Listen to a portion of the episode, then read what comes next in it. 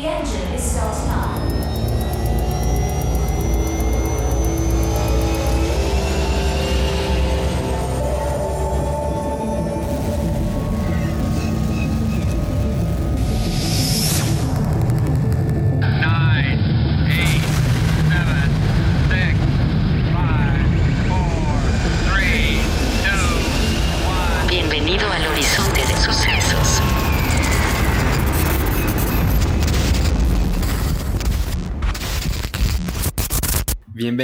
Y bienvenidos a otro episodio en Horizonte de Sucesos, su podcast de ciencia ficción e historias extraordinarias favorito. Hoy tenemos como invitado a Ricardo Rodríguez, médico bariatra y fanático de Lovecraft, que es el tema que vamos a estar conversando el día de hoy. ¿Cómo estás, Ricardo? Muy bien, muchas gracias por la invitación. Este, pues aquí vamos a ver, tratar de hablar un poquito de H.P. Lovecraft, eh, de su obra y pues de ver cómo también se, se junta con la ciencia ficción. Y muchas gracias por la invitación y saludos a todos. Perfecto. Pues para empezar, ¿cómo eh, llegaste? ¿Cuál fue tu acercamiento con, con la literatura de H.P. Lovecraft y en general Lovecraftiana? Eh, ¿Y qué es lo que encontraste o, has ido encontrando a lo largo de, este contacto con, el autor? Bueno, eh, pues ya fue hace, hace mucho tiempo. Eh, básicamente lo descubrí como en, en los mis 18 o 19 años y fue pues como por la música. En aquel entonces yo era Darks y este y me, me empecé a me empezaba a llamar mucho la atención ciertos, ciertas bandas este pues que tocaban música básicamente dark y dentro de esas había muchas que tenían la temática Lovecraftiana y a partir de eso y por amigos de que estaban en el mismo este ámbito llegué a Lovecraft. Eh, realmente el primer cuento que leí me acuerdo que fue el horror de Dunwich. No le entendí mucho en ese momento, pero posteriormente me fui metiendo cada vez más y este y como que era una fíjate que era como una modita en ese entonces este pues que sí como la gente como Darqueta como que escuchaba este a Dead Can Dance principalmente que era una banda como noventera este ochentera eh, pues estaban muy mezclados con este tipo de música y de repente pues todo el mundo empezó a leerlo. Yo no recuerdo que antes hubiera aquí en aquí en México eh, como mucha, este, pues mucha gente que leyera Lovecraft o que viera eh, o que escuchara mucho, este, más bien que leyera Lovecraft. Y de repente a partir de ahí empecé a encontrar un montón de gente y de ahí para adelante he escuchado que mucha gente se ha vuelto como muy fan, aparte, bueno, de todo lo que ha salido en cine y todo eso. Pero así fue.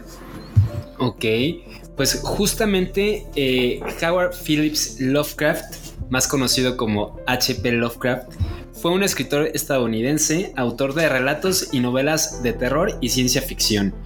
Se le considera un gran innovador del cuento de terror al que aportó una mitología propia, específicamente los mitos de Cthulhu, desarrollada en colaboración con otros autores, actualmente en vigencia. Su obra constituye un clásico y quizás el antes y el después de lo que se conoce como horror cósmico. Eh, una línea narrativa que se aparta de las tradiciones históricas del terror y que aporta elementos eh, de la ciencia ficción como razas alienígenas, viajes en el tiempo y eh, la existencia de otras dimensiones. Lovecraft nació el 20 de agosto de 1890 a las 9 de la mañana en el hogar familiar situado en el número 194 de Angel Street en Providence, capital del estado de Rhode Island.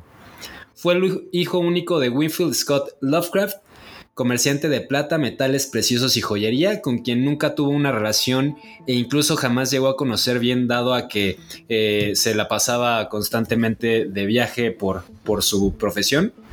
Y también hijo de Sarah Susan Phillips, quien procedía de unos ancestros distinguidos, los Phillips, rastreando su linaje casi hasta el Mayflower, ya que los antepasados maternos se remontaban a la llegada de George Phillips a Massachusetts en 1630. Esto ya después lo hablaremos más eh, a fondo, pero es bastante, influye bastante tanto en la vida como en la misma obra de, de Lovecraft, toda su ascendencia y... Eh, la percepción de sí mismo como eh, pues un varón eh, o un caballero inglés, ¿no? Así es, sí. Y eh, pues bueno, Howard desde niño fue una persona solitaria a quien le gustaba frecuentar eh, parajes extraños y apartados para poder dar rienda suelta a su exaltada imaginación. Pero también fue visto como un prodigio que recitaba poesía ya a los dos años, leía a los tres y empezó a escribir a los seis. A los ocho años de edad ya había leído eh, una gran cantidad de libros de la biblioteca particular de su abuelo a los 15 años escribió su primer relato como tal, The Beast in the Cave o La Bestia en la Cueva, eh, que era una imitación o se entiende como una imitación de los cuentos de, de horror gótico. Y a los 16 años escribió una columna de astronomía para el Provi- Providence Tribune. Desde 1908 hasta 1913 trató principalmente la poesía, pero fue entonces cuando Lovecraft descubrió la literatura gótica de Edgar Allan Poe y escribió algunos relatos de ficción fuertemente influidos por este autor, en especial por su cuento El corazón del ator. A partir de 1919 empezó a publicar sus relatos de forma recurrente en la revista Pulp Weird, en la revista Pulp Weird Tales y empezó a mantener correspondencia con varios autores contemporáneos a su época, quienes después retomarían su legado y expandirían el universo que creó. La carrera literaria de Lovecraft se caracterizó por explorar el terror de ciencia ficción con un robusto marco de ciencias exactas, lleno de folclore antiguo de diversas culturas, hasta desarrollar su propia mitología, además de lo que muchos consideran como un profundo racismo. Pero, ¿cuáles consideras tú, Ricardo, que fueron eh, los temas principales que abarcó Lovecraft en su obra? Mira, hay como mucho, mucha, eh, ¿cómo te diría? Mucho estudio con respecto a la obra de Lovecraft, aunque en realidad él como escritor eh, no se tomaba muy en serio toda esta situación de sistematizar los mitos, ni de hacerlos, este, ¿cómo se llama?, continuos, ni de tratar una, hacer una este, mitología como tal, como posteriormente, por ejemplo, hay escritores como Tolkien que sí hace una super mitología bien cañona. Él no se, él no trata de hacerlo, él simplemente trata como de él era como un nerzote, ¿sabes? Era un super geek que pues por haber tenido una infancia como muy este enfermiza, eh, no podía, eh, se la pasaba en libros, se la pasaba más bien leyendo y empieza a leer a Poe y empieza a leer a este, sobre todo a Lord Dunsany, que en un principio él es el que influye mucho en la obra de Lovecraft eh, por los paisajes oníricos. ya un poquito alejado como del cuento victoriano como tal, este, debido a que pues a principios de siglo sí hay una realmente una, una transmutación o una, una mutación del cuento victoriano hacia algo más este como él mismo decía hacia algo más este eh, creíble no hacia algo más este racional hacia algo más racionalista.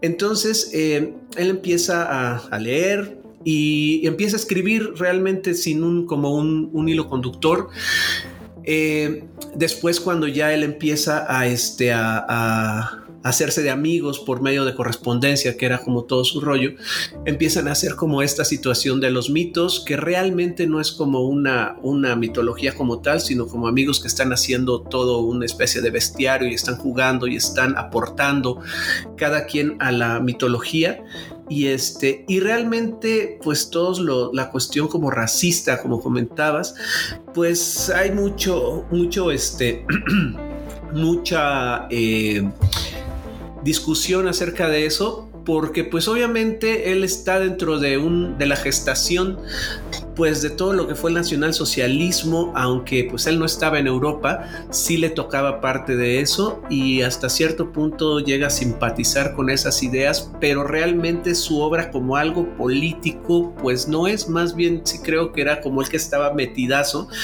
en la situación de que a ver cuál era el monstruo más tenebroso, cuál era el cuento que tuviera la atmósfera más tenebrosa y como que hacer toda esta situación de, de crear un cuento que realmente o de, unos, de una serie de cuentos que fueran realmente diferentes a lo que se venía haciendo anteriormente, ¿no? Sí, y justo eh, um, esta parte de, bueno, tocaste varios puntos, pero eh, el tema de, del racismo, creo que sí, sí considero yo al menos personalmente que sí tiene tintes racistas su, su obra en general. Creo que es más una situación contextual o, más bien creo que es completamente derivada de una situación contextual de la época en la que pues él vivió, en la que él fue eh, criado, etcétera. También sobre todo eh, hay una influencia muy marcada de, de su madre, ya eh, también tocaré un poquito al respecto. Pero eh, creo que también algo que tiene mucho Lovecraft es que por lo que sabemos, pues era una persona bastante compleja, ¿no? Y por lo mismo su obra también era bastante compleja, en el sentido en el que, si bien sí, sí marcaba ciertos racismos, por ejemplo, la mayor parte de, de sus antagonistas, pues eran eh, de características físicas diferentes al, al hombre blanco, pues realmente también encontramos a muchos de, de, sus personajes, como el caso de Charles Dexter Ward. Así es. Que si bien es un hombre blanco, pues también tiene todos o, o varios trastornos o desarrolla varios trastornos. Eh, que normalmente ubicaba en este tipo de personajes de, de otras razas, ¿no? Eh, también creo que muchos de, por ejemplo, Abdul eh, al-Hazred, eh, que también pues lo, lo, describen como pues un árabe loco, etcétera, pues al final también era un seudónimo suyo, ¿no? Entonces, si bien sí hay un, un, tinte racista, creo que Lovecraft, más allá de, de, que sí, creo que en la parte personal sí repudiaba como que a otras razas, no solo a la raza negra, sino también eh, italianos o cualquier tipo de persona que no fuera de ascendencia inglesa, eh, pues él se como que absorbió todo esto y también como que eh, reflejó todo esto en sí mismo y en los personajes que creaba, eh, obviamente más orientados hacia su propia persona, ¿no? Entonces creo que ese es un detalle bastante interesante que le da otros tintes o lo lleva a otros niveles de complejidad. Y la otra parte bien interesante que me parece a mí de Lovecraft es que no encontramos en general...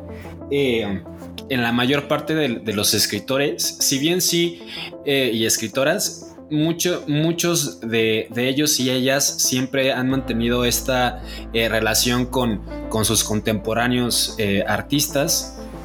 Realmente no eh, vemos que haya muchas colaboraciones o mucha participación de uno en, en la obra de, del otro, de la otra, ¿no?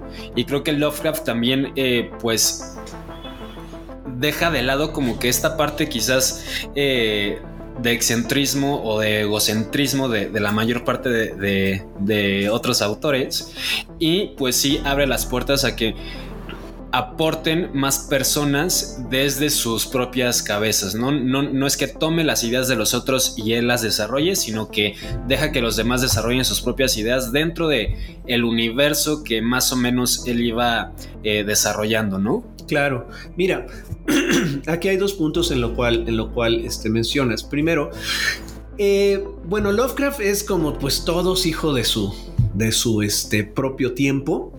Eh, él, aparte de, de la cuestión eh, que él venía de una familia venida menos de Nueva Inglaterra, cuyos ancestros eran ingleses, él decía que la, la, este, la revolución... Eh, estadounidense, el separarse de, la, de, Inglaterra había sido un cisma, había sido un gran, una gran bronca que él hubiera querido seguir siendo, este, que hubiera sido colonia todavía inglesa, eh, hace que él mismo se aísle. Y aparte de todo también la sobreprotección materna, porque su mamá era súper protectora, bueno, esto es según lo que dicen algunos de sus, este, de sus biógrafos, que era muy, muy, muy, este... Eh, eh, sobreprotectora hacen que él tenga miedo precisamente a salir, ¿no? A, lo que hay afuera. Pero poco a poco también se va dando cuenta de que hay una serie de migrantes de cuando pues obviamente Estados Unidos necesitaba mano de obra para forjarse como nación. Y hay ciertos pasajes en sus epístolas o en sus cartas en las cuales él menciona que le tenía miedo realmente a como todo ese llamado, este, este, melting pot o, o- mezcla, exacto, mezcla de, de personas de italoamericanos, de este, ¿cómo se llama? De, de latinos, y realmente se le hacía muy, este, muy, muy eh, le daba miedo. Y de hecho hay un algo que dice dentro de uno de sus de sus de sus este, cartas que dice que soy sencillamente incapaz escribía de contemplar seres anormales sin sentir náusea física y ahí pues como tú lo dices sí hay algo marcado pero más bien pues sí, es, racismo, pero más bien yo creo que era miedo realmente a estar afuera o a ver cosas que él mismo no, no es, que no eran como él, pues. Él era inglés, según él, él era este blanco, él era este tenía cierta, cierto linaje y por lo tanto no se podía mezclar con estas personas. Pero todo esto obviamente también forma parte de, de lo que estaba, se estaba cocinando en el mundo, ¿no? Que posteriormente veríamos con el ascenso del nacionalsocialismo y todo este relajo que hubo en, este, en Europa.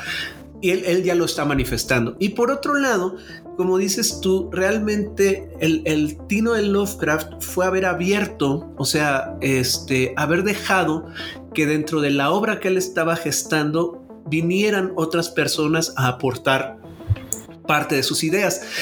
Porque realmente la obra de Lovecraft es el círculo de Lovecraft. Es este, son los mitos de Tulu y los mitos de Tulu son este, realmente una obra colectiva una obra que se va nutriendo en, un momento dado, en un momento histórico, de otros escritores que a la postre fueron grandes escritores, ¿no? Y que fueron este, eh, escritores reconocidos y que van aportando su granito de arena y él mismo va como haciendo como una especie de juego de rol, una cosa así, este, jugando con eso y de repente alguien escribía una parte de un cuento y él contestaba y ellos mismos se ponían como protagonistas de los mismos cuentos y veían quién le daba la muerte más horrorosa al otro y cosas así por el estilo. Esto va gestando todo el, el, el, la mitología y el círculo de Lovecraft, que a final de cuentas es importante saber que, que no fue únicamente de Lovecraft. Ahora se piensa que Tulu, aunque sí es invención específicamente de ese monstruo de Lovecraft, no es todos los mitos de Tulu específicamente únicamente de Lovecraft, sino es una cuestión colectiva y pues de mucha gente, ¿no?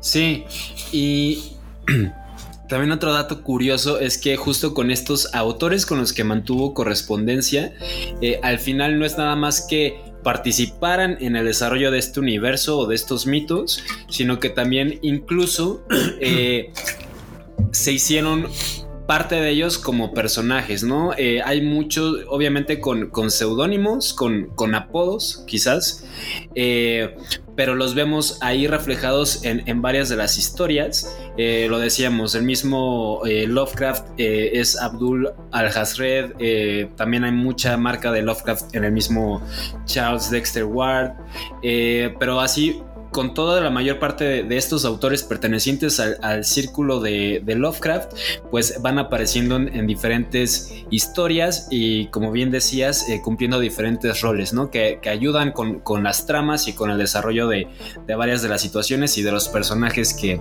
que comprenden to, toda esta obra. Así es.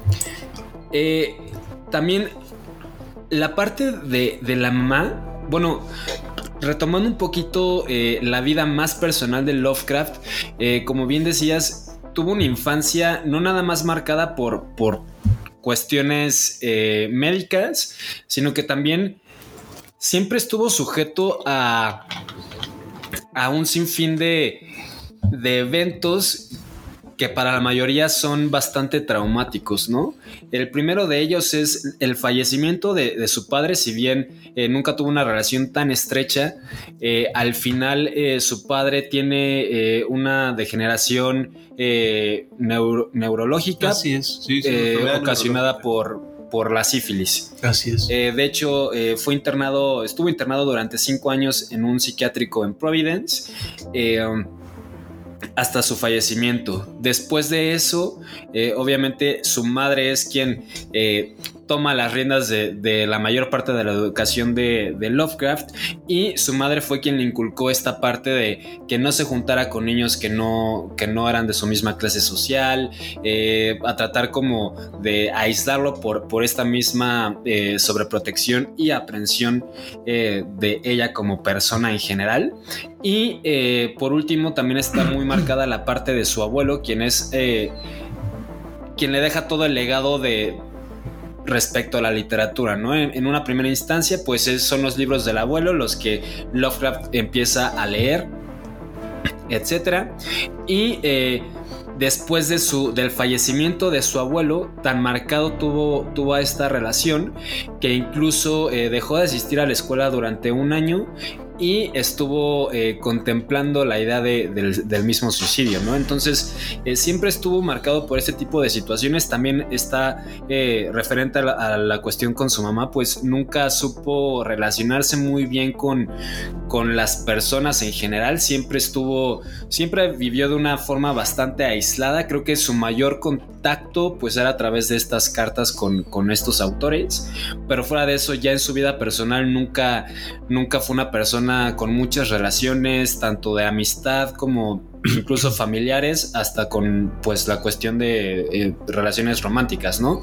Que sí se llega a casar por ahí de, de dos años después de, de, que falleciera su madre. Así es. Pero fue una relación poco, poco fructífera, eh, duró apenas algunos años. Duró como dos o tres años y se tiene que separar. Y se tiene que separar, no, no, no tanto por su, la misma relación en sí, sino porque justo esto lo llevó, eh, este matrimonio lo llevó a vivir a Nueva York y no aguantó justo convivir con tantos es, inmigrantes. Exacto, o sea, si de por sí en Nueva Inglaterra él estaba, le daba cierto, cierto repelú salir a la calle y ver a migrantes, no, pues imagínate Nueva York, Nueva York era justamente pues el caldero en donde llegaban todas las etnias europeas, este, y de todos lados, eh, y cuando pues él se enfrenta a esto también tiene esta situación, aparte de que pues no era muy amiguero, eh, su misma cuestión eh, desde la infancia lo había, lo había aislado bastante, él mismo no puede después hacer buenas relaciones ya de adulto con las personas. Y si bien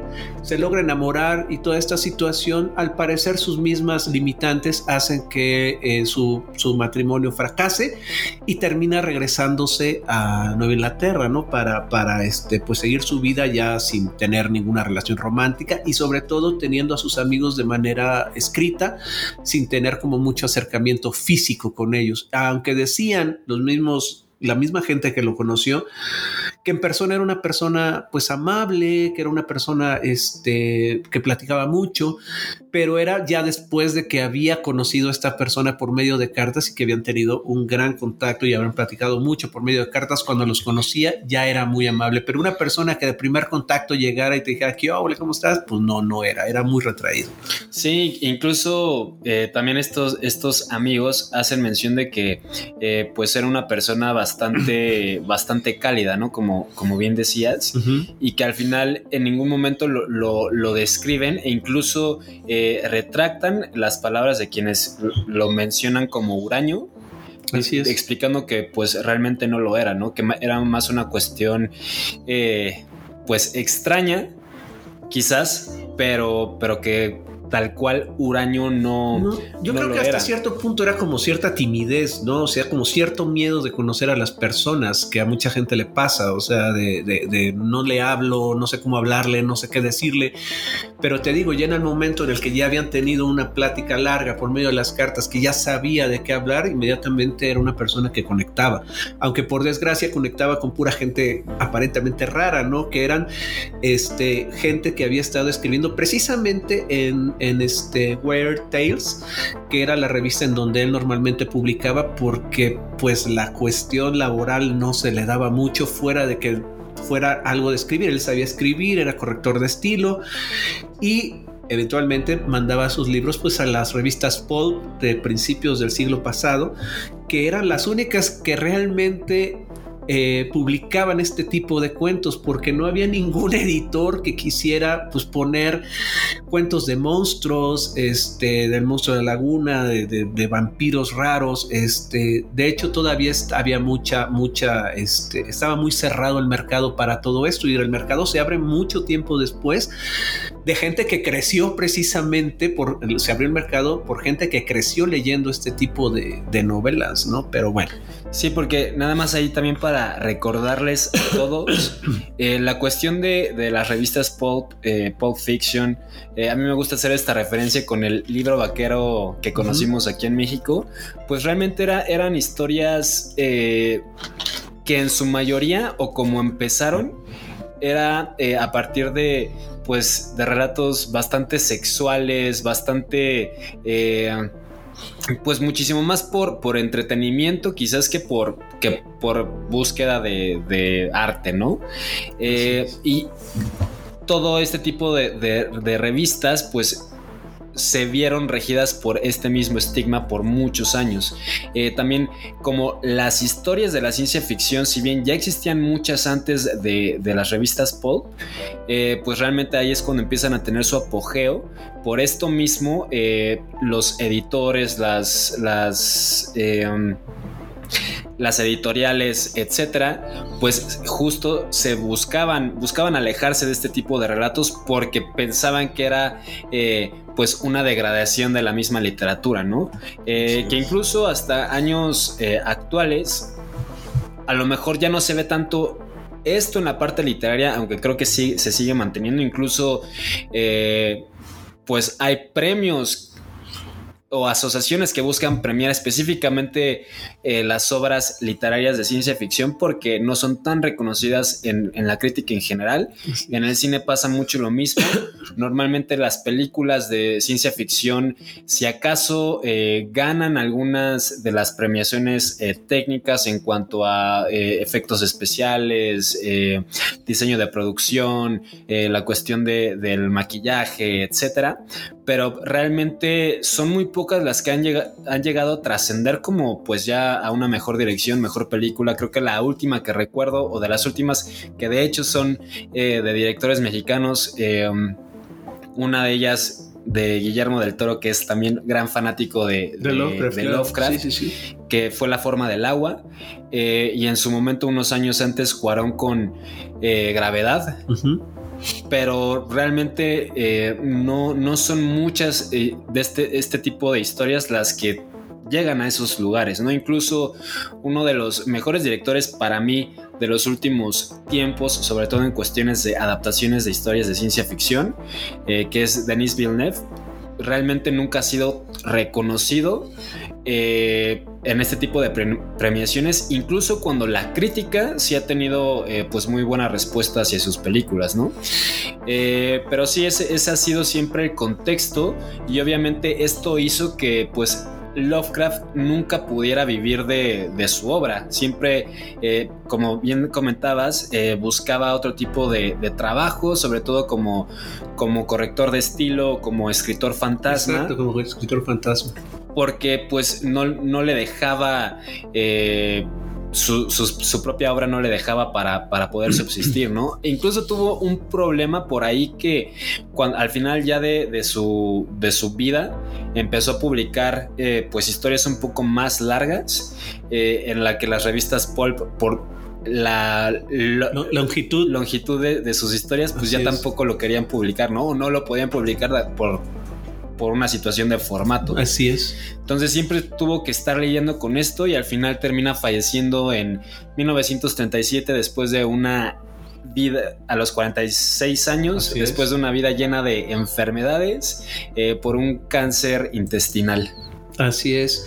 Mira, de hecho, eh, pues nunca, como dices tú, nunca ha habido mucho, este, siempre ha sido un público de nicho, ¿no? La cuestión de la ciencia ficción, la cuestión del terror, eh, siempre lo ha sido, nunca ha sido algo que sea masivo, aunque ahorita hay público para absolutamente todo. Eh, y ahorita, como dices, ya se tienen que hacer pues, los premios Hugo, los premios Nebula y ciertos premios para darle reconocimiento como a este nicho. Se ha hecho más, se ha hecho hasta cierto punto masivo y este, pero pues obviamente lo primero que van a, que, la gente va a preferir o son comedias o son este, dramas o cosas así por el estilo.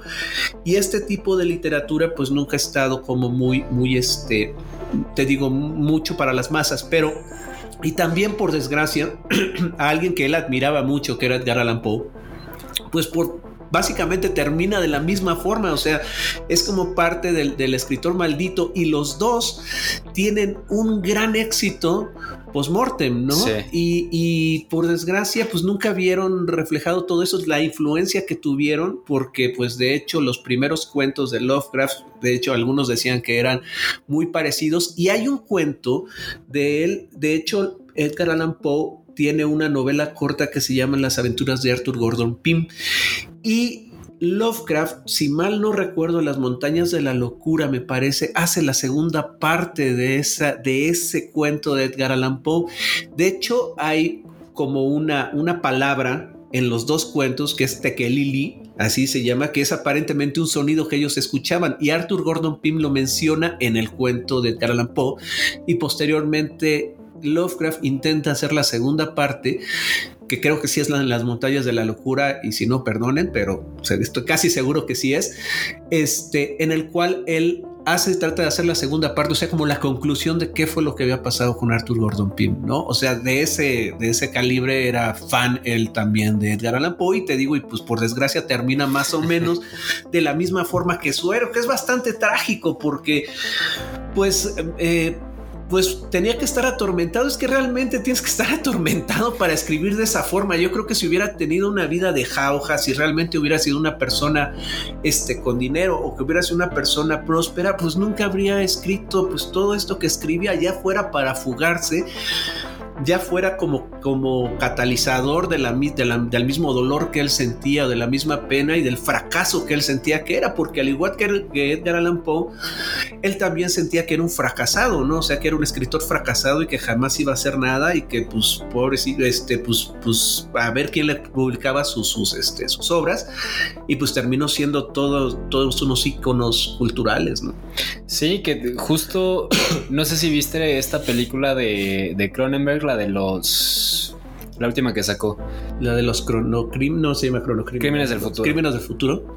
En la que, pues, se hace mención a esto mismo, ¿no? Que al final el arte eh, quizás tiene una relación muy, muy cercana a, la parte del dolor, ¿no? Claro. Y son muchos, no nada más Edgar Allan Poe, que que sí es uno de los grandes escritores, no nada más para el género del terror, sino en general uno de los grandes escritores ingleses, no, eh, de habla inglesa, porque él es estadounidense. estadounidense sí.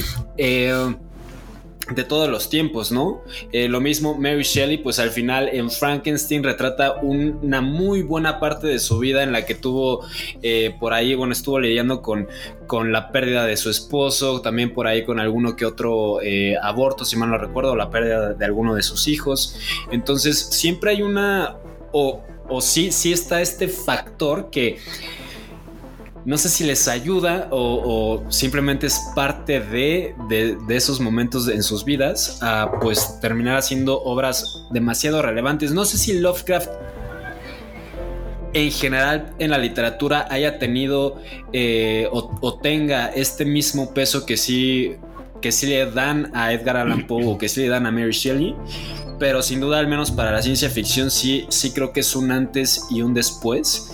Eh, sobre todo para lo que ya mencionábamos del terror cósmico, eh, no es no es como tal el creador del, del subgénero, porque ya algunos autores habían hecho en, en su momento, pues historias que, que, tenía ciertos tonos del mismo, por ejemplo, eh, La Guerra de los Mundos, eh, de este H.G. Wells. H.G. Wells y en, en, la misma, del mismo autor en La máquina del tiempo, pues ya vemos unas situaciones parecidas, ¿no? A lo que, a lo que ya después encontramos en el terror cósmico. Pero sí, Lovecraft es quien termina de pulir el género y, ya, o el subgénero, y ya lo lleva a, otro punto, ¿no? Con toda esta parte, sobre todo de los mitos de, de Cthulhu, pero ya empieza a, generar como que eh, un contexto dentro de sus historias que no nada más venía a presentarnos eh, unos monstruos que nos invadían de otros planetas, eh, con los que realmente pues ni siquiera existía un diálogo quizás entre el humano y el extraterrestre, sino que en las historias de Lovecraft ya empezamos a ver cómo se empiezan a relacionar ambas partes, ¿no? Tanto la raza humana como pues estos seres e incluso elementos como en el caso de, del color que, que vino de, del espacio. que realmente sí, sí parece que hay ahí algunos monstruos, pero es muchísimo más como la esencia o, o la contaminación de estos monstruos, tanto en la Tierra como en, las personas que tienen contacto con, con estos, lo que termina de, hacer funcionar la trama, ¿no? O, de llevarnos a otro punto en la historia. Y, creo que eso también es algo muy representativo de Lovecraft y, por lo cual sí termina siendo... Eh, pues prácticamente el padre, si no el primero, sí el padre del terror cósmico como lo conocemos ahora mismo, ¿no? Así es, mira, aquí hay algo muy, muy, muy, este, como la bisagra que él, que él hace es básicamente, o que hacen más bien los del Círculo de Lovecraft, porque como te digo, no es, no es específicamente él, aunque él es el que como que sobre él se vierte todo, este, es básicamente que el terror es algo desconocido algo que no puedes controlar y a algo que en el, lo cual eres insignificante y que eventualmente te va a terminar pues jodiendo.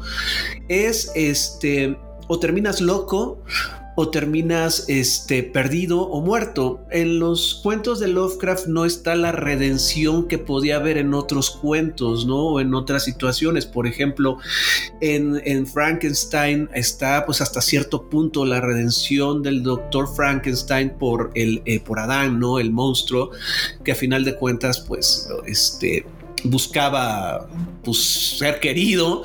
Este, en, hasta en Drácula, ¿no? Se, se, logra, el protagonista logra, este, ¿cómo se llama?, salvar la situación.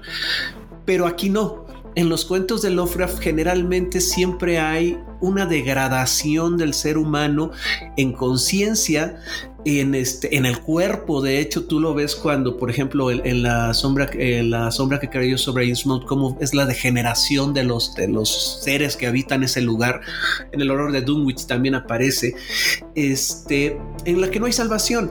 Pero aquí lo que es más importante es que no hay algo físico. O sea, no es algo, no es el monstruo como tal ni es el muerto, ni es el fantasma, es algo que no tenemos ni idea de cómo es. Y él mismo lo menciona, o sea, los, los monstruos de Lovecraft pues no son buenos ni son malos, sino todo lo contrario. ¿Esto qué quiere decir? Que pues ellos son así en su, en su dimensión y pues lo único que hacen es venir, aprovecharse, comer y este y nutrirse básicamente de los seres humanos. en algunos cuentos te mencionan que a lo mejor se nutren de los miedos, del, por eso hacen que tengas tanto miedo para nutrirse de ti, hasta el punto en el que te, te, te chupan todo y, te dejan como una cáscara, ¿no? Y te digo, o te dejan loco o te mueres. Básicamente todo es en, eso, es, es, en lo que se basan sus cuentos. Y eso permea un montón después la literatura y posteriormente, pues muchas de las expresiones artísticas que vemos ahorita y que se ha ido hasta pintura, escultura y pues obviamente el cine, ¿no? Que a mí me parece que últimamente, estoy hablando de los últimos 15 años, probablemente 15, 20 años, aunque ya ha habido películas anteriormente, me parece que hasta ahorita está como la tecnología o el CGI o cosas así por el estilo, para poder hacer como los cuentos, o más bien los monstruos, para poderles dar credibilidad, porque si tú ves películas ochenteras, eh, está eh, últimamente para, para esto estaba viendo como cortos y cosas así por el y chin sí se ven súper súper fakes no o sea sí se ve látex así terrible este de los monstruos. Y ahorita como películas como The Boy te comentaba sí ya es mucho más elaborada la situación de algo que nos tratan de representar que pues eso puede ser una representación pero no sabemos realmente no o sea no tenemos ni idea porque es algo que teóricamente escapa a nuestra comprensión, a siquiera a nuestras dimensiones, ¿no? Y mucho de lo que pasa es que todo esto se nutre precisamente de todos los cambios que hubo a principio de siglo, ¿no? Lo que venía con la teoría de la relatividad, en la cual ya el tiempo le dan una, una dimensión y esto se va expandiendo, ¿no? Entonces de repente si nosotros estamos en tres dimensiones, con la cuarta que es el tiempo, de repente puede haber más dimensiones, pero según esto nosotros no tenemos los sentidos para poder vislumbrar las otras dimensiones y por lo tanto si hay monstruos de otras dimensiones pues no vamos a tener ni idea de cómo son, básicamente. Que eso también eh, lo menciona en este relato de la sombra del... ¿La sombra que es sobre Innsmouth? No, no, no. La de... La sombra fuera de tiempo. La sombra fuera del tiempo, que justo incluso hace mención a Albert Einstein y hace mención de, de que Einstein le logra dar esta esta dimensión al tiempo como tal, ¿no? Y, e incluso ya hace uso de este concepto de espacio-tiempo en este relato. Sí, de hecho, de hecho, esto, esto viene un poquito dentro de... Este cuento es muy, muy interesante porque aquí él habla de uno de los monstruos del bestiario específico de Lovecraft que se llama la gran raza del Jit. Y la gran raza del Jit supuestamente son seres ah, que después otros autores tratan de sistematizar los mitos y dicen que fueron seres que vivieron en la Tierra hace eones, le llaman, o sea, una cantidad enorme de tiempo cuando la, la Tierra era muy joven y que esta raza se puede mover en el tiempo a voluntad, pero también pueden parasitar otras mentes. Entonces, en este cuento lo que hacen es que ellos para aprender, ellos están en un futuro distante ahorita, supuestamente, en un futuro distante, en unos seres que son posteriores al hombre. Y lo que hacen es que por medio de parasitar a los hombres logran estar supuestamente conocer nuestro mundo. Entonces supuestamente lo que hacen ellos es que parasitan a ciertos hombres y, de ahí empiezan ellos a aprender todo lo que tienen que saber sobre las culturas, porque supuestamente ellos son una raza súper avanzada y tienen conocimientos de todos. Y eso, bueno, lo menciona justamente en ese cuento. Sí, y, y que al final, quizás aquí ya es cuando lo, logra eh, bajar a, ese nivel, ya con, los avances tecnológicos y científicos que, que, había en esos momentos, pero es algo que, siempre mantuvo y que quizás eh, tomó de referencia a Wells con, con, esta parte de... No, miento, porque en, en la novela de Wells sí vienen, sí caen del cielo estas, estas criaturas. Así es, así es. la adaptación, son marcianos, de hecho. Sí, son en la, es en la adaptación del 2005 de de Steven Spielberg de la Guerra de los Mundos cuando ya están eh, eh, enterrados en la Tierra. Ajá, sí, sí, sí. Pero es, eh, por ejemplo, este Lovecraft a partir sobre todo de, de Cthulhu, que es un ser que, que vive dentro de, de, pues de nuestro planeta dentro del agua sobre todo, pero también hay muchos, hay muchos otros seres a los que describe Lovecraft que viven dentro de la Tierra. Incluso en esta parte, en este relato eh, en el que no, recuerdo bien el nombre, pero que un investigador está en, unas pirámides eh, y encuentra un libro enterrado, un, un pergamino enterrado y, y, también tiene contacto como que con estos seres. Él ya tenía muy, muy metida esta idea de que quizás había habido seres antes de nosotros. Eh, que ya después, repito, lo, interpretó como que eran atemporales y también son diferentes seres, son muchos seres los que, los que encontramos en, toda la, literatura Lovecraftiana.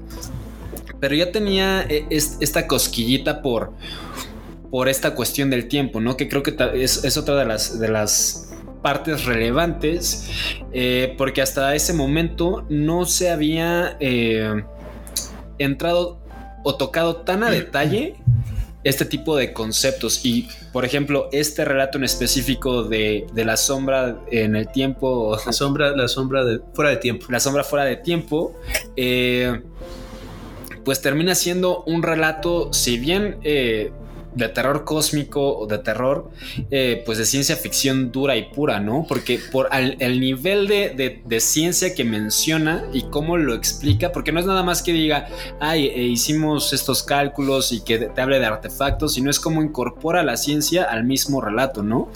Creo que es, es bastante impresionante dado el corto lapso de tiempo en el que Einstein había eh, llegado a este punto y en el que Lovecraft escribió esta obra. Sí, mira, aquí en, este, en esta situación hay que, hay que mencionar que, bueno, este Lovecraft dentro de la, los mitos hace varios, este, tiene como varias eh, secciones, ¿no? Su obra se divide tanto en la cuestión onírica, como en los cuentos de Nueva Inglaterra, como en los mitos de Cthulhu. En este caso, este, en la, en la etapa onírica, de hecho hay una, hay una, este, una novela corta también que él hace que se llama En busca de la desconocida Kadat o The Dream Quest of Unknown Kadat, así se llama. Es una, una novela muy, muy, este, clavada todavía en la cuestión de los mundos oníricos de Dunsany. Y de hecho, por ahí se menciona a Arthur Machen, que es un escritor galés, que es el que inicia como con toda esta situación de hacer mundos oníricos únicamente por puro escape, o sea, sin alguna razón aparente, en las cuales se hablan de civilizaciones perdidas, se hablan de, crean ellos sus propios, sus propias tribus, sus propios este, rituales, sus propios dioses, que después vemos, ¿sabes quién es el que lo, lo maneja mucho? Este Robert E. Howard en Conan el Bárbaro. Eh, toda esta, esta literatura de los 50 apro- aproximadamente es así hecha de dioses, este, ciudades. De hecho, Conan creo que está en la Hiperbórea. Y de hecho, uno de los monstruos de Lovecraft también está enterrado en la Hiperbórea. Este, y toda esta, toda esta, eh, toda esta etapa, como te decía, está muy, muy clavada en, la, en la cuestión onírica, pero posteriormente, cuando ya él se basa en los mitos, él ya empieza a meter cuestiones de ciencia ficción y no nada más lo vemos en este cuento de la sombra fuera de tiempo. Por ejemplo, también lo puedes ver en el extraño caso de Charles Dexter Ward, en el cual pues digo, la, la, película sacada de ahí, que es uno de los clásicos así de la, de la, del cine serie B, que es este Reanimator, que hace como su propio Frankenstein extraño, este, que realmente está metido en la situación de pues reanimar realmente o de revivir a una persona que está muerta, ¿no? Pero también hay otra situación como el que de repente él habla de mundos no euclidianos, ¿no? Que ya también mete toda la situación en cuanto a los espacios, este, que si no son curvos, que más bien son de una geometría, que nosotros no podemos ver. Y todos estos, estas situaciones pues van nutriendo cuentos que no nada más tienen que ver con ciencia ficción, o bueno, tienen que ver no nada más con terror, perdón, sino también con ciencia ficción y pues hace una mezcla bastante, bastante interesante. Sí, que también justo en el cuento de um, El terror de Dunwich, que fue ¿Qué? previo al, al, de La sombra... La de... sombra de que fuera de tiempo. Ajá. Pues no, no lo recuerdo precisamente. Mira, realmente él, y aquí te va. Realmente él no busca sistematizar los mitos, él no busca como la, la, la, la cuestión de, de, mezclarlos. Como te decía, de repente alguien escribe un cuento, él le contesta con otro cuento y así. Después trataron de hacerlo, pero este. Pero esos fueron otros autores. Ya después de su muerte trataron de sistematizarlos. De hecho, ahí te hacen toda una historia de cómo fue de cómo Tulu llega a, a, estar debajo del mar bajo el sello de sí. Relie, de cómo este Astur, otro de los dioses, este termina loco, este cómo lo despojan más bien de la razón, eh, de que hay toda una, una batalla con los dioses, pero eso nunca lo escribe Lovecraft, realmente eso no lo escribe él, él participa, él hace a Tulu, él hace a algunos otros, a Shub-Niggurath, a Nyarlathotep, este eh, hace a, a, varios, no recuerdo si específicamente en Nyarlathotep, pero hace a varios de los, de los dioses, pero él nunca le da sistematización. Él sí, más bien sí. iba escribiendo conforme se iba inspirando y este. Y así lo va haciendo. Ya después te digo, algunos es, escritores posteriormente son los que sistematizan y ya después te cuentan toda la historia de cómo los dioses arquetípicos cayeron y cómo quedan atrapados en otras dimensiones, ¿no? Y realmente Tulu que no es un dios mayor, realmente es uno de los dioses menores. Sí. Este, pues lo encierran en el mar en un sueño eh, cercano a la muerte, dicen porque no lo pueden matar, y está bajo un sello, este, el cual nadie puede quitar. Y lo que está buscando entre algunos humanos, este, es tratar de despertarlo, ¿no? Supuestamente para tener poder, pero bueno, eso es ya parte de la mitología. Y también, eh, bueno, lo que yo iba a mencionar de- del terror en Dunwich es Ajá. que sale, me parece que es Shogoth. Ajá. Shogoth, la descripción que le da Lovecraft en este relato incluso menciona que lo que alcanzan a ver ni siquiera lo ven completamente bien porque eh, varía de, de su estructura fisiológica. O sea, por un lado porque es como tu cabeza te, te permite verlo, ¿no? Ajá. y por el otro lado porque mucha parte de este mismo ser seguramente pertenece a otra a otra dimensión, ¿no? Que ya ahí se vincula con lo que estábamos mencionando de, de cómo incorpora estos conceptos científicos eh, de una forma bastante sutil y, sin, sin caer en esta parte de tecnicismos, ¿no? De, a ver, te tengo que explicar cómo funciona, o sea, simplemente te lo deja y, ni siquiera es tan complicado para uno como lector poder, poder seguirle el hilo, ¿no? En esto que estás comentando, muchas de las, de las personas este, o de los, de los eh, posteriores escritores te comentaban que era completamente, o sea, tú podías tener el concepto del monstruo y lo tenías que hacer tú porque realmente la cuestión, por ejemplo, ahorita ya todos vemos a Tulu, pues como el tipo David Jones, ¿no? Que salió Sí, en, Piratas del Piratas del Caribe. Sí. O sea, con su forma antropomorfa, pero él realmente nunca te da como mucho la idea. O sea, sí te lo describe como alguien con cabeza gibosa, pulposa, pero no te, no te lo describe. Poco a poco, este, pues ilustradores, este, otros escritores han ido tratando de darles forma y de darles identidad, pero realmente este Joshua Todd, este los Shogots que son otros otros animales que salen también ahí, Shub-Niggurath, Nyarlathotep, Astur, ninguno tiene una real este eh, forma porque como te digo es eh, tratar de darle una forma a algo que no entendemos, que no sabemos cómo es. Entonces lo único que podemos es hacer bosquejos. Y de hecho, eh, mucho de eso hace que te vuelvas loco, ¿no? Es como, como, como ahorita, por ejemplo, las representaciones supuestamente que hacen de los ángeles, arcángeles, no sé, que son unas cosas súper abstractas, súper raras, porque teóricamente pues no entendemos qué cosas son, más o menos es lo mismo y porque están en dimensiones mucho, mucho superiores a la nuestra, ¿no? Creo que es con base en esto que sus relatos consiguen lo que consiguieron, ¿no? O sea, ser realmente tenebrosos y terroríficos hasta cierto punto justo por este manejo de, del miedo, ¿no? O sea, de la cuestión de no re- re- revelar más allá de lo que se necesita revelar para causar este, este extrañamiento en el lector de que pues realmente no, no, nunca puedes llegar a, a comprender lo, lo que está pasando, ¿no?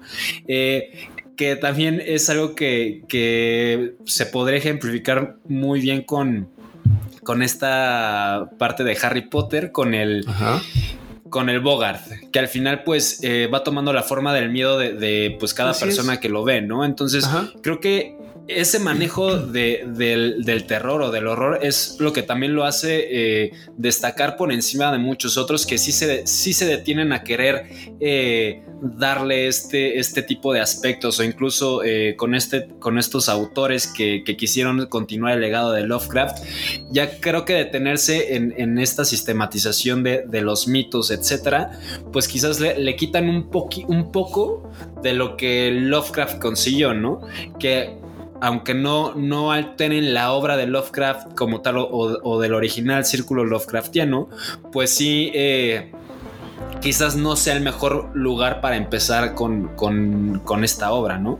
Así es. Eh, volviendo al punto de, de- de la interacción entre humanos y, y esto, este tipo de seres o este tipo de fenómenos, a mí me, me llama mucho la atención, sobre todo por que aunque Lovecraft muchas veces se describió y muchos de sus biógrafos lo describen como eh, una persona atea, eh, la mayor parte de sus relatos están cargados de, de una situación religiosa, ¿no? Eh, desde la parte de, de cómo describen, eh, por ejemplo, un recurso que utiliza mucho y que creo que era muy pertinente para su época es que eh, hablaba que todo lo que no, no se estuviera bien visto dentro de, de una dentro de la iglesia eh, cristiana, protestante, católica, la que fuera, pues era malo, ¿no? Eh, malo no, no de, de que estás pecando, sino de que era malo en el sentido de que, pues diabólico o terrorífico. Entonces me llama mucho la atención justo como a pesar de, de él decirse ateo, entiende muy bien y plasma muy bien la necesidad que al final de cuentas la mayor parte de las personas tenemos de, de creer en algo, ¿no? Y eso lo también lo baja a, a esta eh, necesidad de, de, las personas de poder eh, relacionarse o buscar un apoyo eh, fuera de su realidad que al final les dé consuelo, ¿no? En el caso de las sombras, eh, la sombra de Fuera de sobre tiempo. no, no, no, la sombra, Sombra que sobre, cayó sobre Ismael. la sombra que cayó sobre Innsmouth Eh, pues al final, justo eh, como bien decías, eh, uno de los personajes sí busca, pues, relacionarse con, con, estos monstruos por poder, pero la mayor parte de ellas se relacionan justo porque se describe a Innsmouth como un, pueblo que, si bien era pesquero, pues en realidad nunca a, nunca fue tan proliferante esta industria hasta que empiezan a tener relaciones con, con, con este tipo de monstruos, ¿no? Incluso eh, pues empiezan a pues a cruzar o a, a tener linaje, a con, tener linaje criaturas. con ellos, ¿no? Y eso es. también les, les ayuda a, o les ayudó a convertir a Innsmouth en un, en un pueblo pues muy autosustentable, ¿no? Porque sí, sí, sí se mantenía como que fuera del resto de la sociedad, pero no necesitaba de ella para poder seguir o para poder crecer. Así es. Mira, de hecho, recuerda que también Lovecraft no fue este, o sea, a pesar de, que de grande fue una persona atea, él vivió bajo una familia profundamente religiosa, ¿no? Su mamá era bastante religiosa y pues obviamente él crece con toda la estructura de la, de la religión católica. Pero también es cierto, y lo comentaban que dentro de la biblioteca de su, de su abuelo, él había encontrado ciertas este, literatura que hablaba de los cultos hacia el dios Pan, hacia este, dioses griegos.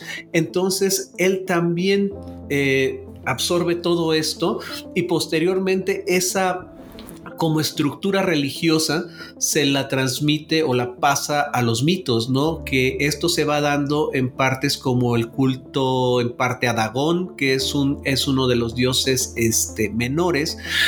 Eh, que de hecho algunos dicen que se aparece en la película Underwater, Underwater, que acaba sí. de salir hace poco, donde sale esta chica, no recuerdo cómo se llama, la, la vampira de, o la que salía con los vampiros. Kristen los Stewart. Kristen Stewart.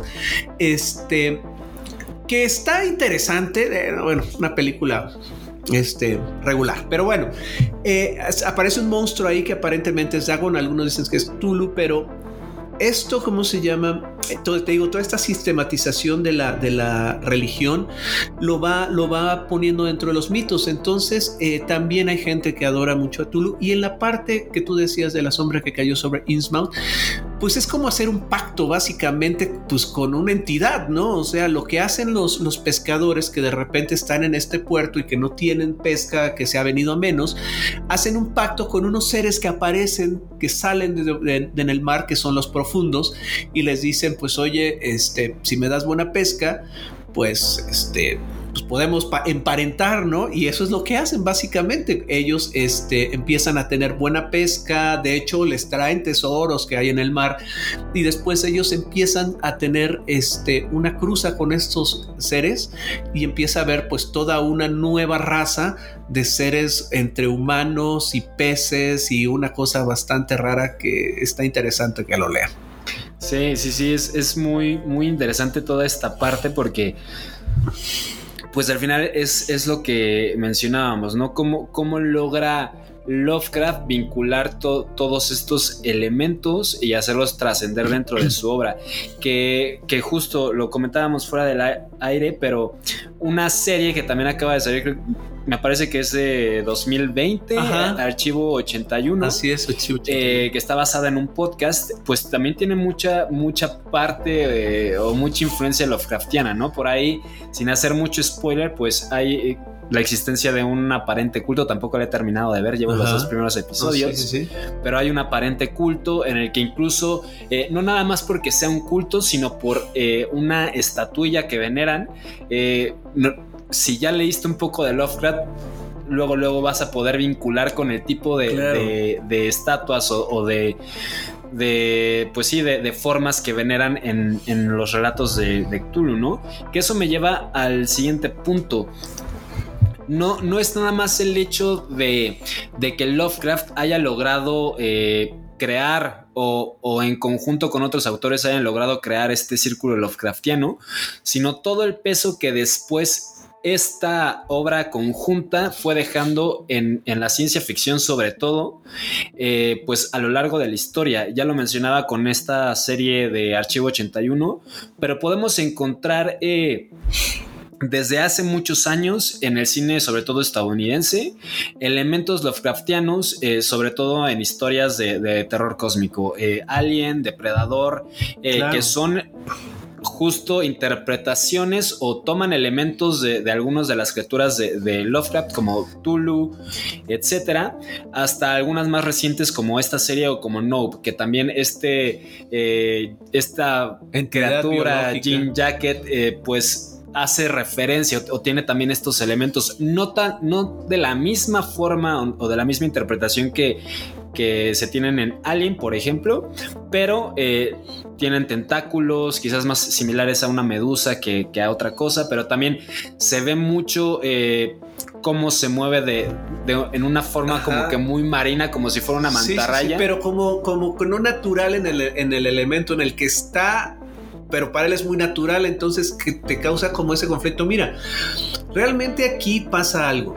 Cuando lees a lo- no necesitas ser un súper estudioso de Lovecraft ni nada por el estilo, nada más que de repente cuando lo empiezas a leer, pues te dan ganas de seguir leyendo varios de los cuentos y de pronto es como, como todo, ¿no? De repente le vas, este, vas buscando a los otros autores y vas, vas leyendo. Pero aquí la cuestión es que la mitología o los mitos de Tulu lo que hacen es que realmente es el gran conector de absolutamente todo. ¿Por qué? Eh, porque puedes meter brujas. Entonces podemos encontrar brujas, podemos encontrar este. eh, todos los, los, los monstruos, eh, todas las, las como categorías de terror, tanto de ciencia ficción como de terror hasta cierto punto clásico, las puedes meter ahí. ¿Y esto por qué? Porque, pues, desde una aquelarre puede abrir un portal precisamente para atraer a estos seres. Desde las mismas posesiones, pues pueden ser precisamente algunos de los monstruos menores de estos mismos seres, ¿no? De hecho, aquí también se menciona que precisamente el diablo de la religión católica puede ser precisamente una manifestación de estos dioses, ¿no? Entonces, eh, al ser tan, tan, tan, este, amplia la, la, parte en donde se pueda meter, eh, pues lo puedes meter en casi todo. Pero sí es verdad que ya cuando lees a Lovecraft, de verdad te empiezas a encontrar conexiones, digo, en casi todas las películas de terror. De repente dices esto es Lovecraftiano, esto tiene que ver con Lovecraft, y no necesariamente tienen que meter al monstruo. Por ejemplo, la película de Hellraiser de Cliff Baker de 1984-85, los cenobitas que son como los malos de, de, la película, son unos seres que vienen de un mundo de dolor, en donde el dolor es lo que domina. Entonces ellos no son buenos ni malos, simple y sencillamente ellos proporcionan dolor, porque para ellos el dolor es como alcanzan el placer, ¿no? O sea, como alcanzan el nirvana. Entonces, pues al infligirle dolor a los humanos, pues obviamente se hace todo un rollo ahí bastante macabro. Y, este, y es parte de eso. Y no es Lovecraftiano como tal, o sea, no tiene monstruos Lovecraftianos, pero sí vienen de una dimensión alterna. Y eso lo puedes, este, eh, lo puedes básicamente hacer match, ¿no? Entonces sí hay bastantes este, formas en las cuales una vez que empiezas a leer a Lovecraft te das cuenta que el legado es muy, muy, muy amplio. Ahorita te puedo hablar desde situaciones como desde los cultos como tipo películas como Midsommar, en la cual el culto es hacia algo muy extraño que no acabas de entender y este y podría ser parte de los de los de los cultos no pero también eh, películas como Ah, pues de hecho en Love, Death and Robots hay varias cosas que son, varios de los cuentos que son, tú los ves y dices esto es Lovecraft porque es Lovecraft, ¿no? Y si no lo has leído, pues no te das mucha cuenta. Y por ejemplo, también hay dentro de los cómics, hay cosas que sí necesitas leer a Lovecraft realmente para entender algunos de los cómics, como por ejemplo el de Alan Moore, el de Providence. Es un cuento que si no has leído a Lovecraft, híjole, si te pierdes de gran parte de todos los, como todos los datos. El, Alan Moore es muy, muy, muy, este, como te, muy minucioso en hacer una obra diferente, pero plagada de montones de referencias y montones de, este, argumentos sacados de la obra directamente de Lovecraft. ¿no? Sí, que para quien no conozca a Alan Moore, es el creador también de esta novela gráfica famosa llamada Watchmen. Eh, otra de, las cuestiones mencionaste lo de los aquelares, pues justo tiene este relato Lovecraft que es el de la casa de la bruja, ¿no? Sueños en la casa de la Sueños bruja. en la casa de la bruja. Eh, pues que ahí describe justo toda esta parte de, una bruja que tuvo ahí también eh, describe muy bien una cuestión espaciotemporal. Así es. tiene varios elementos. Eh, otra de las cuestiones eh, respecto a los cómics, hay un villano en Marvel que se llama Ton, que es completamente eh, una referencia o una, ¿cómo se le dice a esto? Un... Bueno, un, tributo, un, tributo, un, tributo. al mismo Cthulhu, ¿no? Que también pues es un ser, de hecho, ah, existe el Necronomicon dentro de, que no se llama Necronomicon, pero eh, ah, pues en la, última, ¿no? De la bruja escarlata con Doctor Strange, que es este libro maldito. el Dark Hold, el Dark Hold, que es exactamente la misma eh, descripción que le dan al Necronomicon, ¿no? Que contiene eh, más allá de bruja, pues contiene todo el conocimiento relacionado a pues varias situaciones sobrenaturales, sí enfocado como a una parte de, de magia negra quizás, así es, pero contempla muchísimos más temas, ¿no? Que, creo que es otra de las, de las aportaciones más relevantes o más trascendentes de, de, las, de, las, de la obra Lovecraftiana, ¿no?